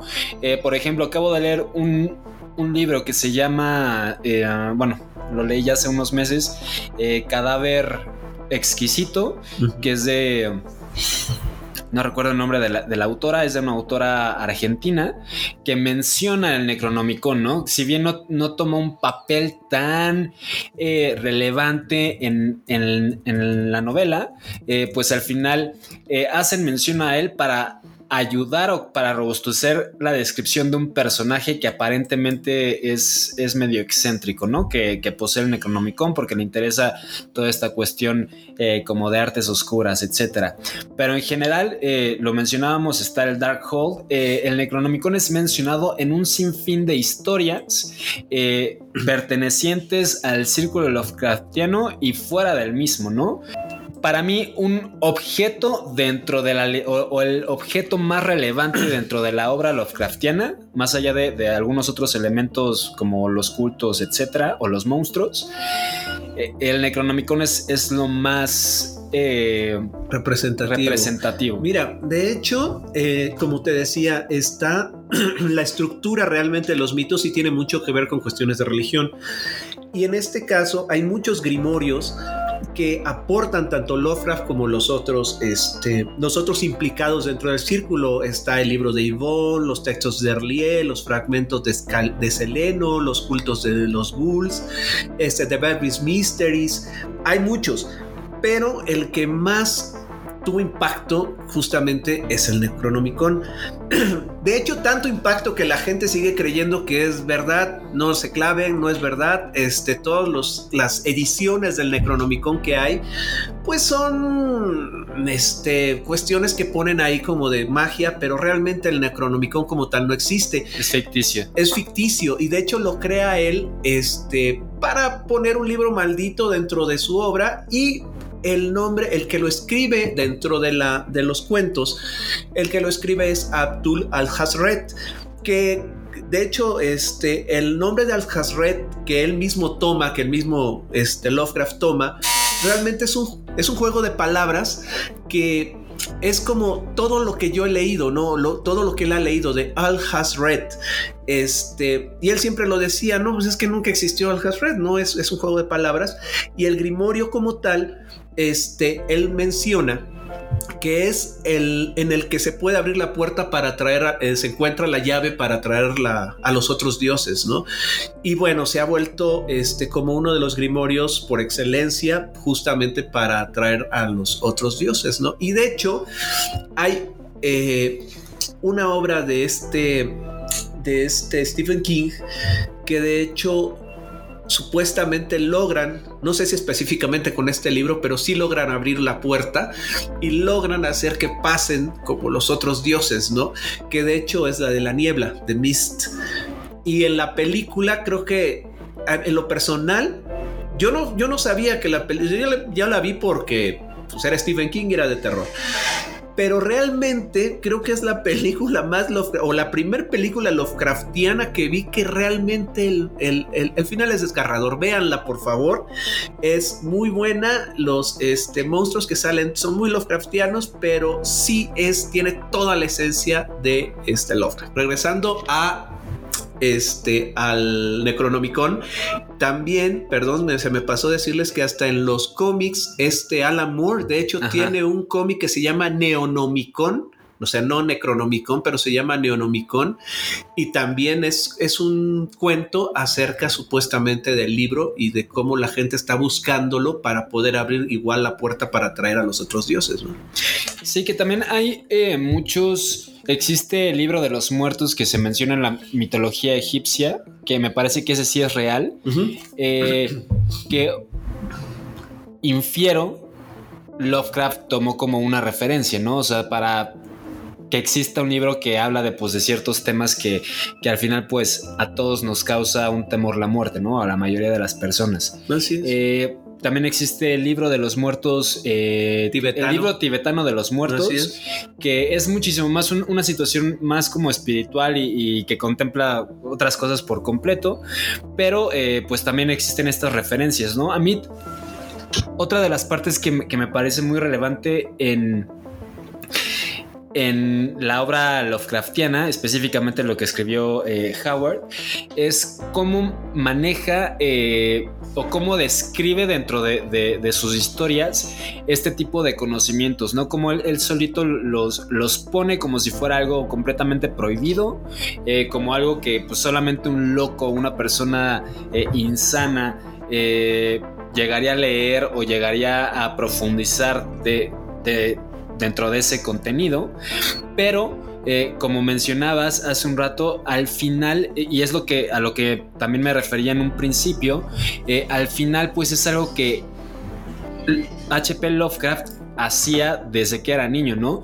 Eh, con esto de, que leía sobre los mitos de Pan, etcétera, también tuvo, por ahí leí, eh, tenía sus propios altares. Este Artemisa, a Pan, a dioses griegos. Así es. Siendo niño, ¿no? Entonces, o sea, creo que también es muy relevante y creo que... Eh, repito, eh, es, esto es un poco a lo que me refería con lo complejo que es Lovecraft, no tanto su obra en cuanto a, nivel técnico o a, los conceptos que maneje, sino más bien como todo lo que lo que refleja de, su propia experiencia y de sus propias vivencias, ¿no? Así es. Ya, ya mencionamos algunos, pero quizás de los seres, no, no porque sean dioses o, o entidades mayores o menores, pero quizás los más populares, pues justo son Cthulhu, que es una criatura que yace dormida en la ciudad de Rieje. Rlie. Yo, lo leo como Rlie. y eh, una ciudad obviamente que se encuentra al fondo del océano que espera su despertar cuando las estrellas se alineen y por ahí con, con ayuda de algunos, de algunos cánticos, etc. Es una de las criaturas que sí cuenta con adoradores en la tierra y eh, que obviamente, repito, van a tener un papel para que pueda volver a despertar. Después está Yog-Sothoth, que es este eh, que aparece o que se hace mención en, en el terror de Dunwich, que al final creo que no es la bestia que describen, sino más bien la bestia que describen es por ahí eh, este personaje que es el que es humano. O, o que, bueno, aparentemente es Como humano. es el híbrido, ¿no? Ajá, exacto. Como el híbrido, ajá. Y que se hace referencia a, este, a, esta criatura como el todo en uno. Eh, De hecho, tantito, mira, hay dentro ya de la sistematización y todo este relajo, este está, no sé si lo vas a mencionar, pero está Astur y está Yoxotot. Estos dos son como los dioses top, ¿no? ajá. Y teóricamente Astur es como el todo hacia la muerte o hacia la oscuridad y Yoxotot es un poco el todo hacia la vida o hacia la luz. Esto no quiere decir que sean buenos, o sea, simple y sencillamente quiere decir que son como dioses muy poderosos y como en toda mitología siempre el principio es el antagonismo, ¿no? Entonces, tanto Astur como Yoxot, como Yoxotot son como parte, el, el, el yin y el yang, digamos, y de ahí parte como toda la, la miriada de dioses que hay, ¿no? Que de hecho la, la descripción de Yoxotot es como una masa amorfa, ¿no? O sea, de que. Que quizás va por, por el mismo lugar de que contempla tantas cosas que no tiene una forma eh, Sí, no. específica. Sí, sí, claro, no, no, no, no entendemos qué forma tiene, básicamente. Y eh, otros eh, ejemplos son Shub-Nigurat Ajá. y Nyarlathotep. Nyarlathotep. Nyarlathotep.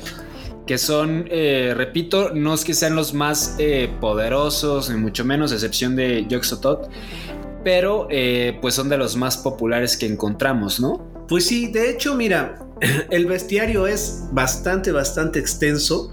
Eh, te digo, o sea, habla de dioses arquetípicos, de los dioses primigenios, este, son diferentes, hay dioses mayores, hay dioses menores, hay, bueno, todo es todo un, toda una, este, toda una escalafón ahí de dioses. Pero realmente sí son los más, los que se forjaron dentro de los mitos como tal, son principalmente esos. De hecho, hay un cuento muy interesante que es el del Nyarlathotep. Léanlo, ese cuento te habla justamente del poder del dios en una época, me parece que está situado en la Hiperbórea. Eh, y está muy muy bueno. Yo al menos cuando lo leí, sí, sí fue uno de los cuentos que me dejó muy muy impresionado. Y este, y de hecho Nyarlathotep es el como el único dios que no está preso realmente. Es un dios menor que teóricamente anda todavía dando vueltas en el, en el universo pero que sí interfiere con, los, lo, lo, con las cuestiones de los hombres. Ni Tulu, ni todos los demás, todos están presos, todos están fuera.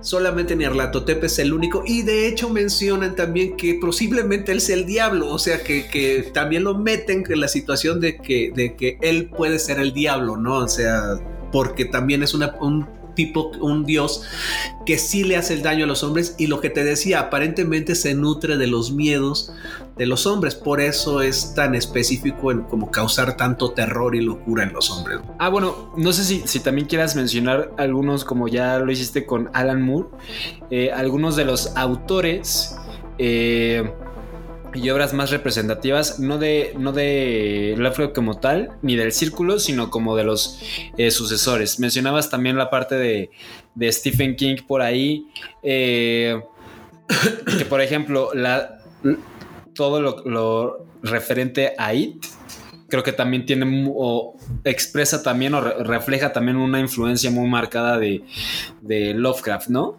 Entre muchos otros de sus de los relatos de, Stephen King. O sea, yo creo que el que, el que más es, es reconocido es Stephen King. Por ahí está, no recuerdo cómo se llama el autor de Psicosis, que también formó parte del, del círculo de Lovecraft, aunque Psicosis no es una obra Lovecraftiana como tal, este, el, el que le escribe sí era parte del, de los, este, de del círculo de Lovecraft.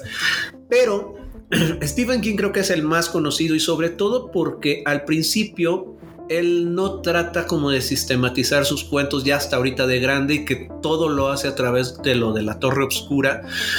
Y de hecho, si tú te pones a leer las cuestiones de, de Lovecraft y de los dioses, encuentras con que sí realmente hay una torre dentro de los, de los este, cuentos. Eh, en donde habitan dioses, ¿no? Y básicamente la cuestión de, de It que forma parte como de la mitología de la Torre Oscura tiene que ver con eso y de hecho hasta le han dado nombre al, al, animal, ¿no? Este que es una de las de los dioses que no me acuerdo si es Atlas Nacha, este que es el, el la la araña como tal, ¿no? Este, que se alimenta también de los, precisamente de los miedos de los, de los hombres.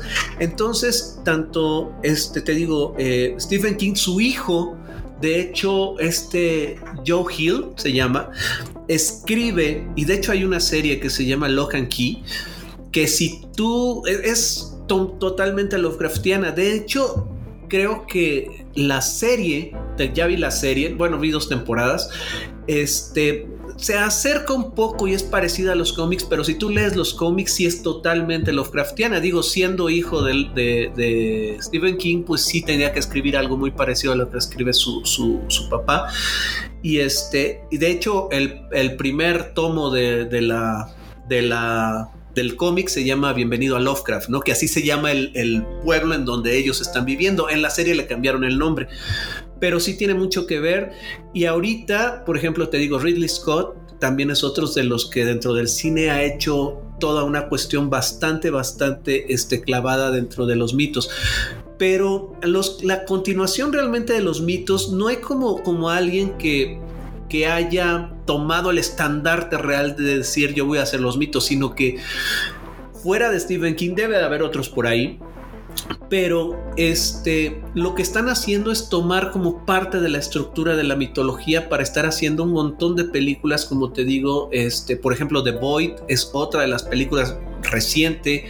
Está esta de, de, Archivo 81 que tiene un montón que ver sobre todo por la construcción del, del, del monstruo, de la entidad que está dentro de esto. Este, hay, hay, una, hay unas este, series de películas que han surgido como The Thing de Carpenter me, me, parece este ochentera totalmente y que el monstruo es totalmente Lovecraftiano y hay últimamente muchísimas películas que pueden ser, este, pues, eh, enfocadas dentro de esto, ¿no? Y si tú sigues, eh, yo la verdad, últimamente ya no estoy tan, tan, tan, ¿cómo te diría?, clavado en la literatura de horror reciente. Así es que no te puedo decir si hay autores, seguramente la gente que nos está escuchando nos podrá poner ahí autor, por favor, recomiéndenos autores que estén o que puedan hacer este estar dentro de la, de la mitología o dentro de la, la misma situación de Tulu o de Lovecraft, porque ya últimamente no sé si haya muchos escritores que lo hagan, pero ah, algo que te quería comentar. Yo sé que, por ejemplo, la película de Annihilation uh -huh. es. Yo cuando la vi, te lo juro que yo pensé que era directamente casi tomada o era una adaptación del color caído del espacio de Love y resulta ser que no, es una adaptación de una novela, realmente no sé quién es el escritor, pero si tú la ves y lees el cuento del color surgido del espacio, por favor, es una como versión moderna totalmente de ese cuento. Eh, no he leído la, la novela del, del, de donde está basada la película, pero pero pues sí es una pues debe ser un escritor que pues obviamente estuvo totalmente influenciado por, por Lovecraft, ¿no? Porque sí, sí, si tú ves esa película, de hecho también hay una en 2020 me parece, la productora que tiene este Elijah Wood hizo una película que se llama El color caído del espacio y es sale Nicolas Cage me parece que también es una especie de licuado lisérgico empieza muy bien y después sí se vuelve una cuestión muy interesante. Me gustó y eso que detesto a Nicolas Cage pero me gustó la película y es bastante bastante interesante que la vean. Así es que te digo en literatura sí no te puedo decir tanto sé que Alan Moore es clavadísimo de Lovecraft este casi en toda su obra o mucha parte de su obra tiene referencias. El Mike Minola o Miñola, el que escribió este eh, Hellboy. De hecho, el origen de Hellboy es una invocación precisamente a un dios este, primigenio. Parece ser que a Yog-Sothoth, pero este, de hecho, la mano de, de Hellboy es la que va a abrir el portal para que puedan pasar todos los dioses. Entonces aquí la, la, dicotomía con, con, o la, el problema con Hellboy es que él no quiere pues abrir la puerta para que vengan los dioses, pero él está destinado supuestamente a abrirla, ¿no? Entonces también Hellboy está bastante, bastante clavado en esa mitología, aunque sus cuentos no tienen que ver, algunos sí, algunos no, con la mitología Lovecraftiana, ¿no? Entonces sí hay, de hecho, si le buscas, y le escarbas, hasta el mismo Junji, Junji Ito, Junji Ito. hablan de que él es el Lovecraft este japonés porque su obra si bien no es sobre los mitos de, Tulu, sí tiene que ver con esa parte del horror cósmico. Y el horror cósmico que justamente es la bisagra que abre Lovecraft, es algo que permea un montón de obras desde este, manga, anime, cine, cómic y te digo, me imagino que también literatura nueva de terror que tiene que ver con todo esto, como lo que decías del libro de cadáver exquisito que en algún momento llega a mencionar los grimorios o el grimorio por excelencia de los mitos de Tulu.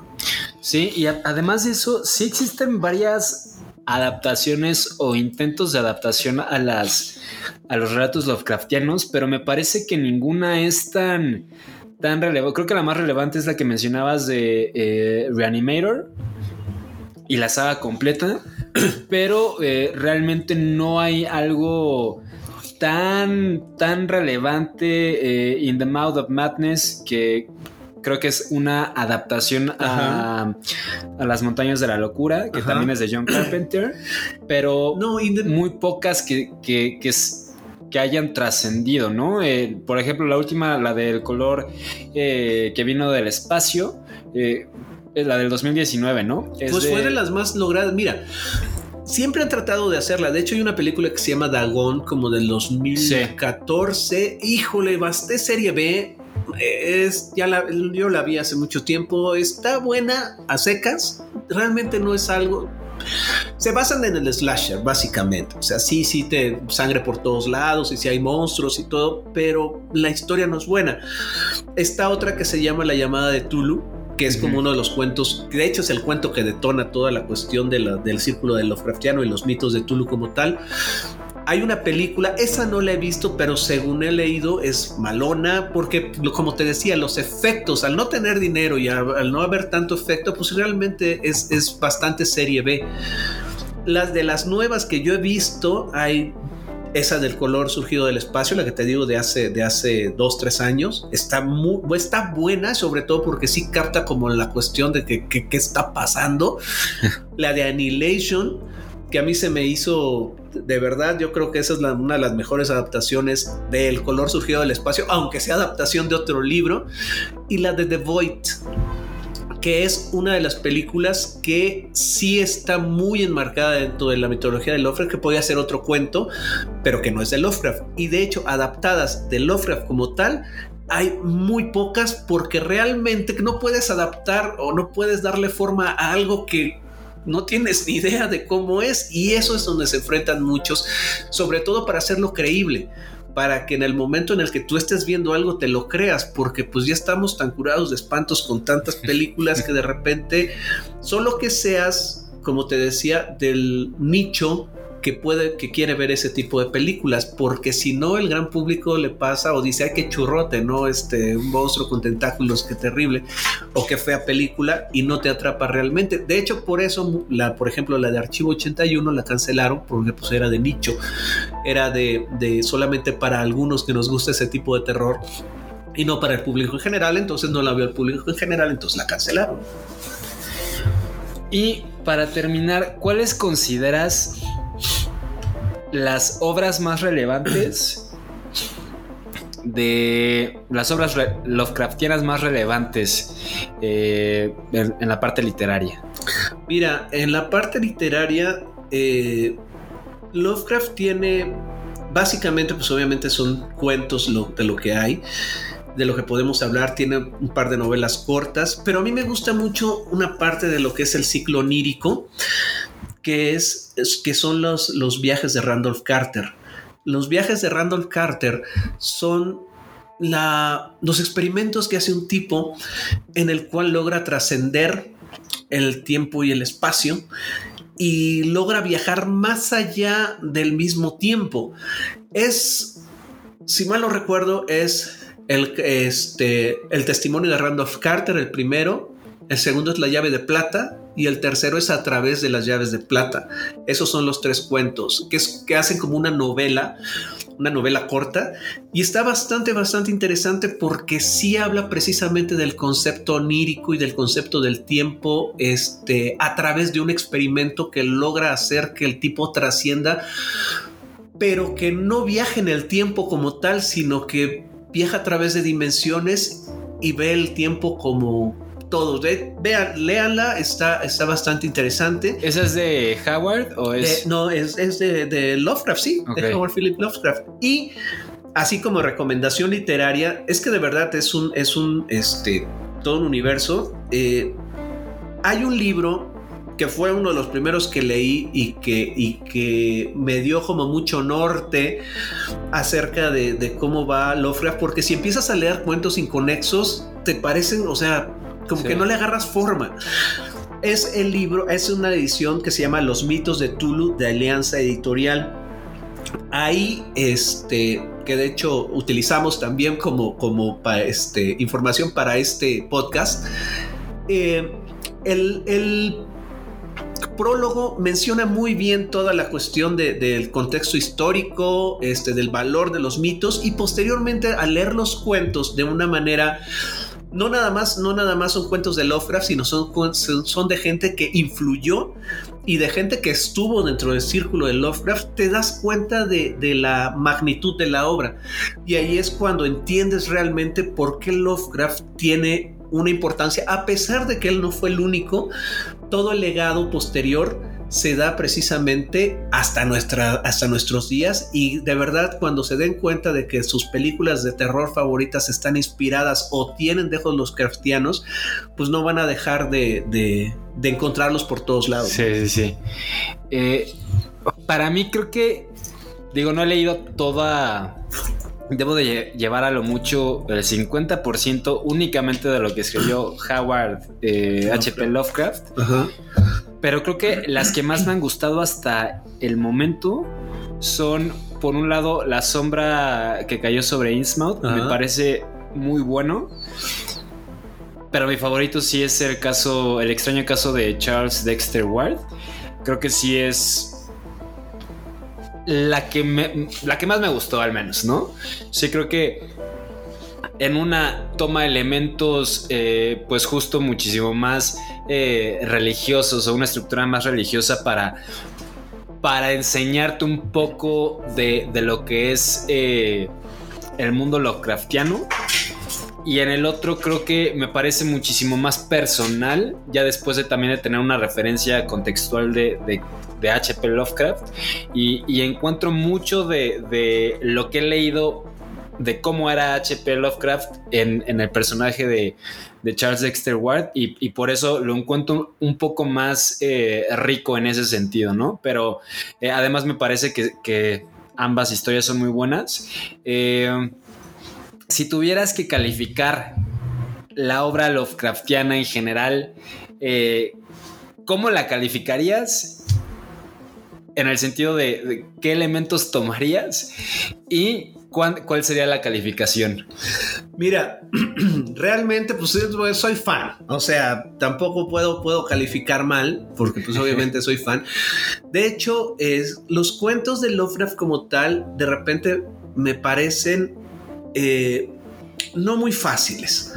No son como, como algo que te lleva de la mano, sino tienes que ir descubriendo como ciertas facetas. Y justo como dices, cada cuento, a pesar de ser inconexos, muestran una faceta de, de H.P. Lovecraft y hay cuentos que pueden ser un poquito más fáciles de digerir o más difíciles. De hecho, el horror, el horror de Dunwich no es muy fácil. No. El color caído del espacio tampoco es un, es un este, cuento muy fácil, pero es un poquito más fluido. Y eso es uno de los cuentos que a mí me gusta un montón. eh. Pero sí cada uno de los cuentos este, son difíciles. No son, ¿cómo te diría?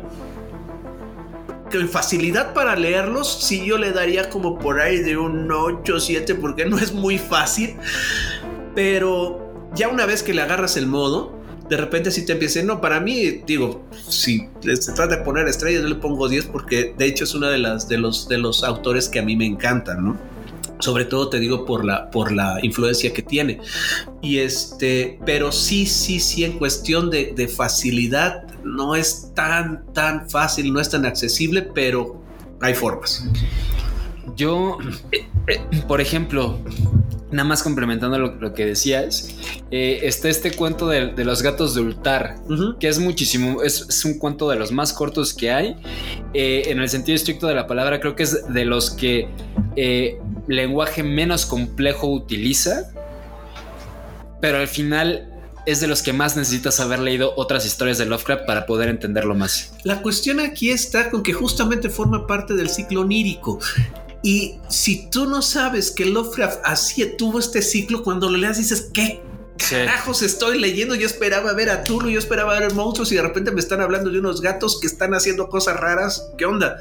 Justamente porque este forma parte de lo... Entonces sí tienes que... Sí. Debes de entrarle, pero debes de saber primero que tenía un, un ciclo este, onírico, que hubo un ciclo de los mitos y que hubo un ciclo de cuentos de Nueva Inglaterra, ¿no? Como el modelo de Pickman también, Sí. como, el, como el extraño caso de Charles Dexter Ward, forman parte de, de- de esto. Entonces sí hay como distintas narrativas en cada una de sus. Y por Eso ejemplo, en la parte del, del caso de Charles De- Dexter Ward y el, el color que vino del espacio, sí creo que son más complejos eh, en general, pero se pueden entender como una historia independiente, ¿no? O sea, igual y no necesitas muchísimo mayor. Obviamente, si ya leíste más cosas, pues vas a tener una mejor referencia y vas a entender más, Claro. ¿no? Pero sí se, sí se puede eh, leer como dos relatos completamente independientes. Así es. Eh, yo, en mi opinión, creo que, como mencionabas, la obra de Lovecraft, si bien no he llegado a ese punto de, de leer al círculo de Lovecraft, sí creo que eh, por todo lo que he tenido oportunidad de, de leer tanto de la obra misma como de, de sus autores, creo que sí es algo que tienes que, que tomar o, o que, o que puedes calificar ya una vez que tienes el contexto completo. Pero de entrada nada más de, de Howard Lovecraft, creo que era una persona, eh, creo que su, su obra tiene muchísimo fondo. En general abarca muchísimos temas, eh, no nada más por esta clasificación de eh, la onírica, la de Nueva Inglaterra y los mitos. y los mitos, sino que en general habla del espacio-tiempo, habla de- del terror desde, desde una nueva postura, etc. Y además de esto, creo que tiene una facilidad para narrar y para describir las cosas que, que no muchos otros eh, he, leído, al menos en, este tipo de géneros. Y creo que también es de, de lo más relevante que tiene Lovecraft. O sea, sí es un tipo que escribía bien. Pero aquí, aquí lo que él hacía es que sí realmente hacía todo un tejido, ¿no? Creaba la atmósfera para, para, para contar el cuento y posteriormente la construcción de personajes y la construcción dentro del cuento era muy sólida. O Sí. sea, el tipo sabía escribir, eso Sí, es lógico. sí, sí, sí. En- Pero aquí la situación es que te digo, o sea, si realmente al ser tan, tan meticuloso, para un lector casual, no, no es, no es como, como fácil. De hecho, también Edgar Allan Poe para un lector casual, si No, ya no empiezas a leer fuera de cuestiones del cuervo, cosas así por el estilo, no es como que te caiga la primera lo que estás tratando de decir, pero sí es bastante interesante porque sí está bien construido todo lo que, toda la, la cuestión de, de los cuentos que él hace, ¿no? Y en ese sentido me parece muchísimo más fluido Lovecraft que Poe. ¿Te A mí- parece? Sí, muchísimo más fluido. Por ejemplo, eh, este relato que mencionabas de, de Poe, ¿Cuál? El, el cuervo. Eh, no, este, el, el caso de el que hace una Ah, el- las aventuras de Arthur Gordon Pym. las aventuras de Arthur Gordon Pym. Lo empecé a leer y se me hizo Pesado. muy muy pesado, o sea, no, no pesado lo que le sigue. Y creo que creo que no, no tanto aburrido, pero sí que requiere mucha atención. Sí.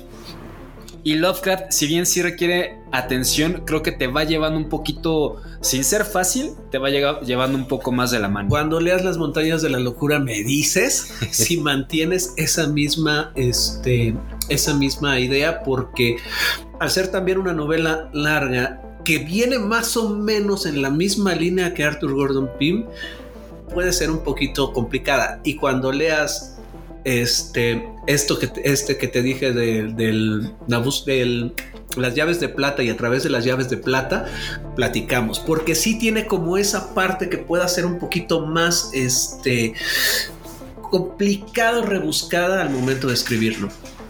Pero bueno, digo, eh, hay, hay como los, los dos tienen, tienen su, este, su, su forma de escribir y su situación, pero sí definitivamente eh, Lovecraft sabe hacer mucho la cuestión de la atmósfera, el tipo súper atmosférico, sabe describirlo muy bien. Y aún las cosas que no describe se las pasa. Después hay cuentos que son como dos hojas en donde está describiendo algo que no se puede describir precisamente por esa meticulosidad que tenía. La verdad es que yo apenas empecé este año a, a leer Lovecraft y, y sí, sí creo que es una, sobre todo si les gusta el género, pero en general creo que sí, sí es una lectura recomendada, creo que sí aporta mucho, sobre todo dejando de lado la parte de ficción, creo que también describe muy bien la época en la que vivía. eh, sin, sin llegar a ser o a tener una carga política o de discurso social, creo que describe perfectamente bien. Entonces creo que por donde lo veas eh, te puede aportar. Así Y eh, pues muchas gracias Ricardo por acompañarnos y explicarnos un poco más sobre la obra de Lovecraft. Eh, ¿Quieres que te sigamos en alguna red social, en algún lugar? Pues mira, me pueden este, seguir en Facebook como Bariatra Ricardo y en eh, Instagram también como Bariatra Ricardo, por favor, si gustan. No hablo de Lovecraft, no hablo de bariatría, eh, medicina, pero este, pues ahí pueden seguirme y preguntarme si quieren acerca de esto. Y pues ya saben que a nosotros nos encuentran como Supernova LA-bajo. supernova.la.mx en la web, supernova-la en Instagram y a mí me encuentran en TikTok y en Instagram como peralta.peralta.peralta-bajo. Nos escuchamos en el siguiente episodio.